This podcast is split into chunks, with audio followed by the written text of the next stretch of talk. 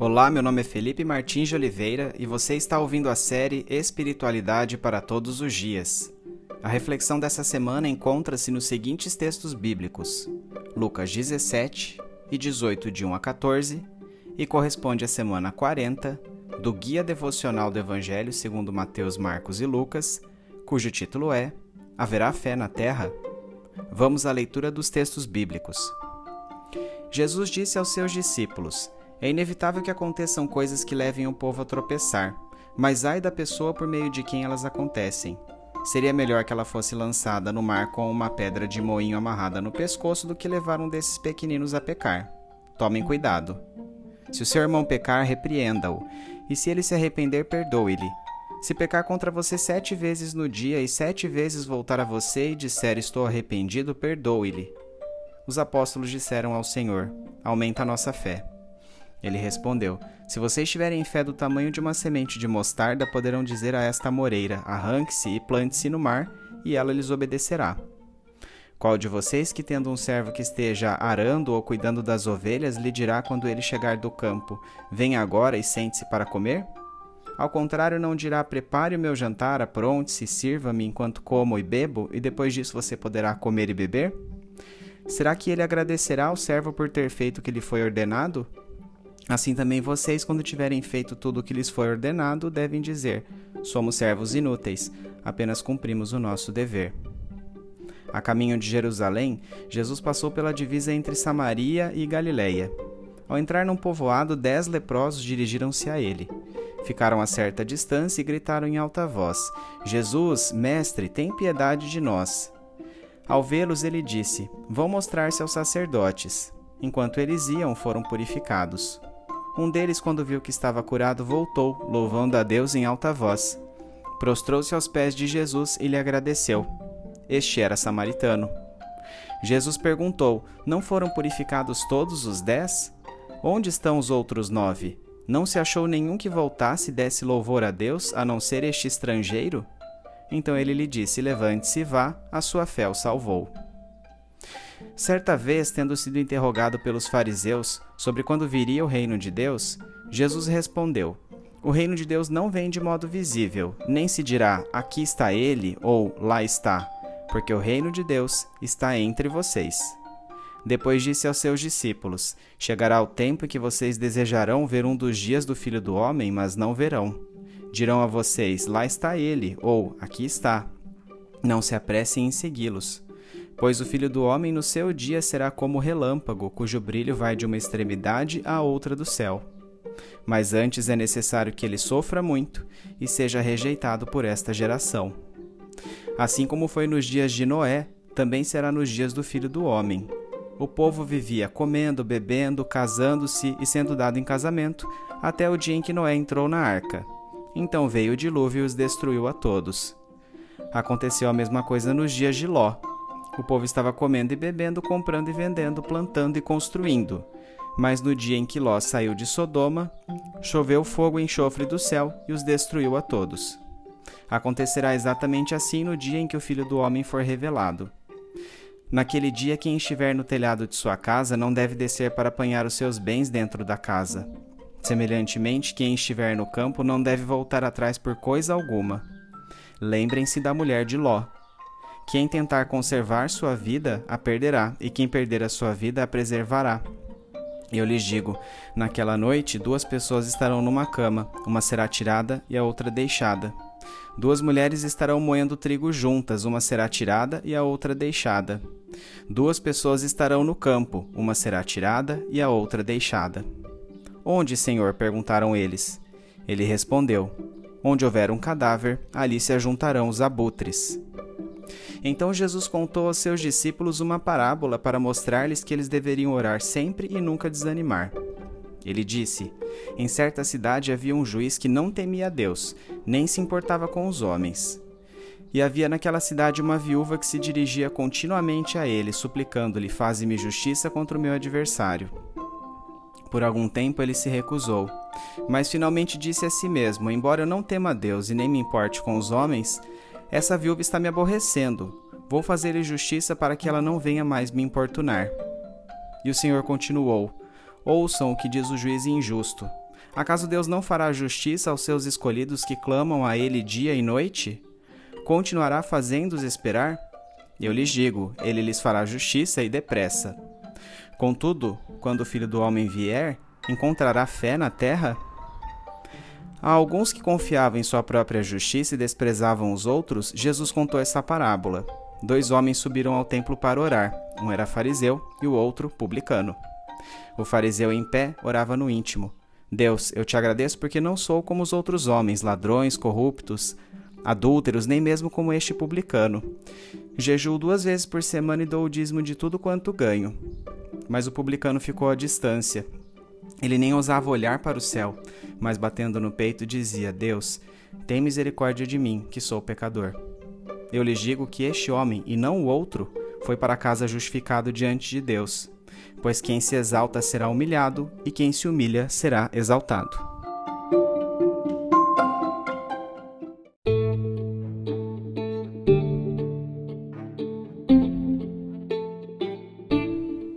Os versículos de Lucas 17, de 1 a 5, citam passagens sobre as quais já refletimos em ocasiões anteriores. Provavelmente referindo-se ao falso ensino dos fariseus que o ouviam naquele momento, Jesus disse aos seus discípulos que, embora obstáculos à fé de novatos sejam inevitáveis, aqueles que impõem estes percalços, os quais levam ao pecado, eram malditos. Tendo como alvo primordial uma conduta exemplar que preserve a fé destes pequeninos, o perdão deve ser ilimitado, e não devemos oferecer barreiras à reconciliação daqueles que se arrependem. Certamente que a prática destes ensinamentos é bastante difícil, e por isso, os discípulos pediram fé a Jesus para que pudessem estar à altura deles. Jesus então empregou a hipérbole da fé do tamanho de um pequeno grão de mostarda para denotar que se nossos olhos se voltassem ainda que minimamente para a realidade do reino de Deus, poderíamos fazer coisas grandiosas. Por outro lado, por mais destaque que tenham nossos feitos, eles são meras obrigações de servos para com Deus, nosso Supremo Senhor. Passando pela divisa entre Samaria e a Galiléia, Jesus foi abordado por dez leprosos em um povoado. Ordenando-lhes ele que fossem mostrar-se aos sacerdotes, curou-os ainda no caminho. Um deles, que era samaritano, ao ver que havia sido curado, retornou louvando a Deus, prostrando-se aos pés de Jesus. Jesus censurou os outros nove homens que, embora purificados, não retornaram para agradecer-lhe. O fato de aquele samaritano ter voltado até Jesus mostra que fora o único a receber, além da cura física, a salvação, pois reconhecera que ele era o Messias. Em certa ocasião, sendo interrogado pelos fariseus sobre quando viria o reino de Deus, Jesus lhes respondeu que isso não ocorreria de modo visível, terreno e político como eles esperavam Antes, o reino de Deus era espiritual e interior, estando entre eles ou dentro daqueles que creem. O reino político de Jesus Cristo acontecerá apenas por ocasião de sua segunda vinda, quando ele virá rapidamente como um relâmpago de forma visível a todos. Antes de tudo isso, contudo, em sua primeira vinda, Jesus teria que sofrer muito e ser rejeitado pelos judeus. A parousia seria precedida por tempos de aflição dos crentes, quando então desejarão experimentar logo o retorno do Mestre. Entretanto, Jesus nos adverte a que não abandonemos o trabalho para o reino de Deus atrás de predições acerca de sua segunda vinda. Apesar de alguns sinais que o antecederão, o retorno de Jesus Cristo será permeado de relativa normalidade nas rotinas dos homens, à semelhança do que ocorreu nos dias de Noé, antes do dilúvio, ou nos tempos de Ló, quando da destruição de Sodoma e Gomorra. Quando, porém, vier o sofrimento que conhecemos como grande tribulação, a fuga deverá ser rápida, sem retornar a lugar algum para levar consigo qualquer objeto que seja. Ao contrário da mulher de Ló, que olhou para trás quando da destruição de Sodoma e Gomorra, tendo sido transformada numa coluna de sal, devemos manifestar desapego a coisas neste momento de intensa aflição, pois os rigores dos últimos dias exigirão renúncia extrema do discípulo. Independentemente do quão estreita possa ser a relação entre duas pessoas, não há garantia de que elas terão o mesmo destino eterno. Uma pode ser levada à condenação e outra à recompensa eterna. A este ponto, os discípulos perguntaram a Jesus onde esses eventos se dariam.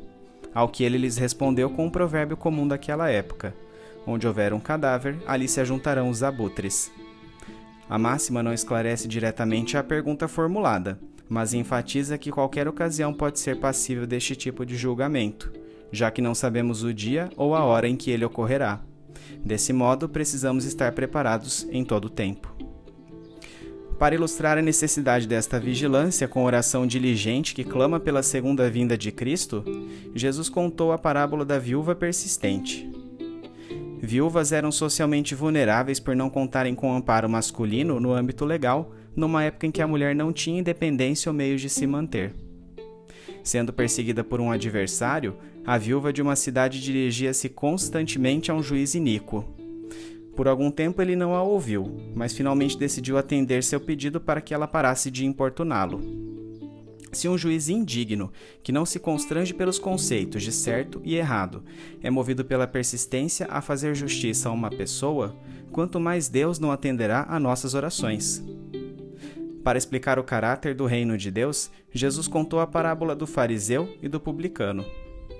A postura de quem entra neste governo divino deve ser de humildade e reconhecimento dos próprios pecados, em detrimento de uma suposta justiça própria baseada na religião exterior que nos faça desdenhar os outros seres humanos. A comparação de Jesus é altamente provocante. Ele contrasta o admirável fariseu, membro da elite intelectual e religiosa de seus tempos, com o vil publicano, judeu que cobrava impostos para Roma, obtendo nesta atividade suborno para si próprio. Entretanto, na lógica do reino de Deus, o reconhecimento da condição de pecador e a predisposição ao arrependimento justificam a este e a presunção de mérito próprio condena àquele.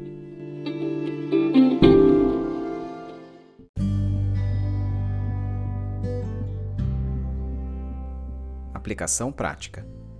Obviamente que a designação de servos inúteis, da comparação feita por Jesus em Lucas 17, de 7 a 10, reflete apenas uma parte da relação entre Deus e os crentes, pretendendo enfatizar que tudo que temos e fazemos, em última análise, provém dele. De fato, por causa da fé em Cristo, aqueles que eram chamados de servos agora são designados por amigos, irmãos e co-herdeiros. Vivenciamos hoje uma onda gospel de busca por milagres, sem arrependimento ou pastoreio que estimule a vida em comunidade. De certa forma, nossa geração é bastante semelhante aos nove leprosos curados que não retornaram para agradecer a Jesus ou para reconhecê-lo como Messias. Queremos os milagres do Senhor, mas não o Senhor dos milagres. Jesus censurou severamente esta conduta alertando-nos a adotarmos não uma postura passiva que somente aguarda milagres, mas ativa, desenvolvendo um relacionamento com Deus e trabalhando em parceria com Ele para a construção de seu reino. A primeira vinda de Jesus inaugurou o reino de Deus. Entretanto, ele ainda é invisível, espiritual e interior. Para entrar neste reino é preciso nascer de novo, em arrependimento uma profunda mudança de atitudes gerada pela consciência de que estamos diante do Rei Jesus. Tal arrependimento não tem origem em méritos próprios, como foi ilustrado pela parábola do fariseu e do publicano, mas é gerado pelo Espírito Santo de Deus. Neste exato momento, o reino de Deus presente no mundo por meio dos crentes, seus embaixadores, conflita com o reino das trevas, na segunda vinda de Cristo, contudo, ele se manifestará claramente ao mundo todo, e todas as nações reconhecerão sua soberania. Neste momento começará seu reinado político. Anteriormente à segunda vinda de Jesus, todavia, o mundo experimentará intenso sofrimento, chamado de grande tribulação, e declínio espiritual, período que exigirá perseverança como a demonstrada pela viúva da parábola por ele contada. Entretanto, Jesus nos adverte a que não abandonemos o trabalho atrás de predições acerca de sua segunda vinda. Nossa postura deve ser a de trabalhar por seu reino e orar persistentemente.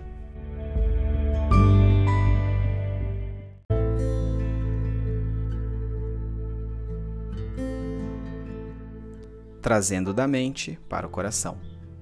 Senhor, ao longo de minha vida, seu reino era me apresentado de forma alegórica, como um conjunto ético a ser almejado. Analisando retrospectivamente, vejo que isso em nada era diferente de uma fraternidade de cidadãos que buscam a virtude. Este fato gerava intensa confusão em minha conduta pessoal, pois eu estava sempre falhando em minhas tentativas de ser alguém melhor, iluminado ou evoluído. Além disso, minha postura privada, meus pecados secretos, continuavam ali, gerando em mim uma máscara de hipocrisia. Como maneira de compensar aquilo que eu sabia que fazia de errado em meu íntimo, procurava apontar as falhas alheias. Assim procedendo, eu ingenuamente tensionava desviar seus olhos de minha própria alma podre, alegando numa justiça própria totalmente falha que eu devia ser bom porque havia pessoas piores. Quando, porém, tomei a consciência de que seu reino é real e de que estou constantemente na presença do Rei Jesus, recebi uma força que não tinha para lutar contra o pecado. A constatação de que Jesus está aqui, de que o Espírito Santo reina dentro de mim e através de mim, fez com que as palavras de Jesus ganhassem a conotação de realidade que ele de fato quis externar. Sou chamado hoje a ser melhor do que ontem, porém não por minhas próprias forças, mas em responsabilidade dependente com este Espírito, que é o agente transformador para tornar-me súdito adequado a este reino. Há, contudo, um lado negativo de perceber a realidade do governo divino, a constatação de que, como parte dele, devo lutar ativamente contra o reino das trevas que vigora neste mundo. A conjuntura ocidental pós-moderna, individualista, alienada, fútil e narcisista representa uma aridez espiritual à qual sou constantemente convidado a unir-me. A maior arma de Satanás em meus dias não é a oposição frontal e descarada, mas o convite sereno e suave a ser como todos. Senhor, quero resgatar a consciência escatológica dos primeiros cristãos que viviam como se o Senhor fosse voltar amanhã ou ainda hoje. Quero ter persistência em minhas orações para clamar por sua segunda vinda o quanto antes. Meus sonhos, projetos pessoais e minha vida nada são quando comparados com a perspectiva de sua cabal manifestação a este mundo. Enquanto isso não ocorre, faça de mim servo fiel, diligente e perseverante, que vive uma vida coerente com quem foi promovido a amigo, irmão e cordeiro. Em nome de Jesus é que oro. Amém.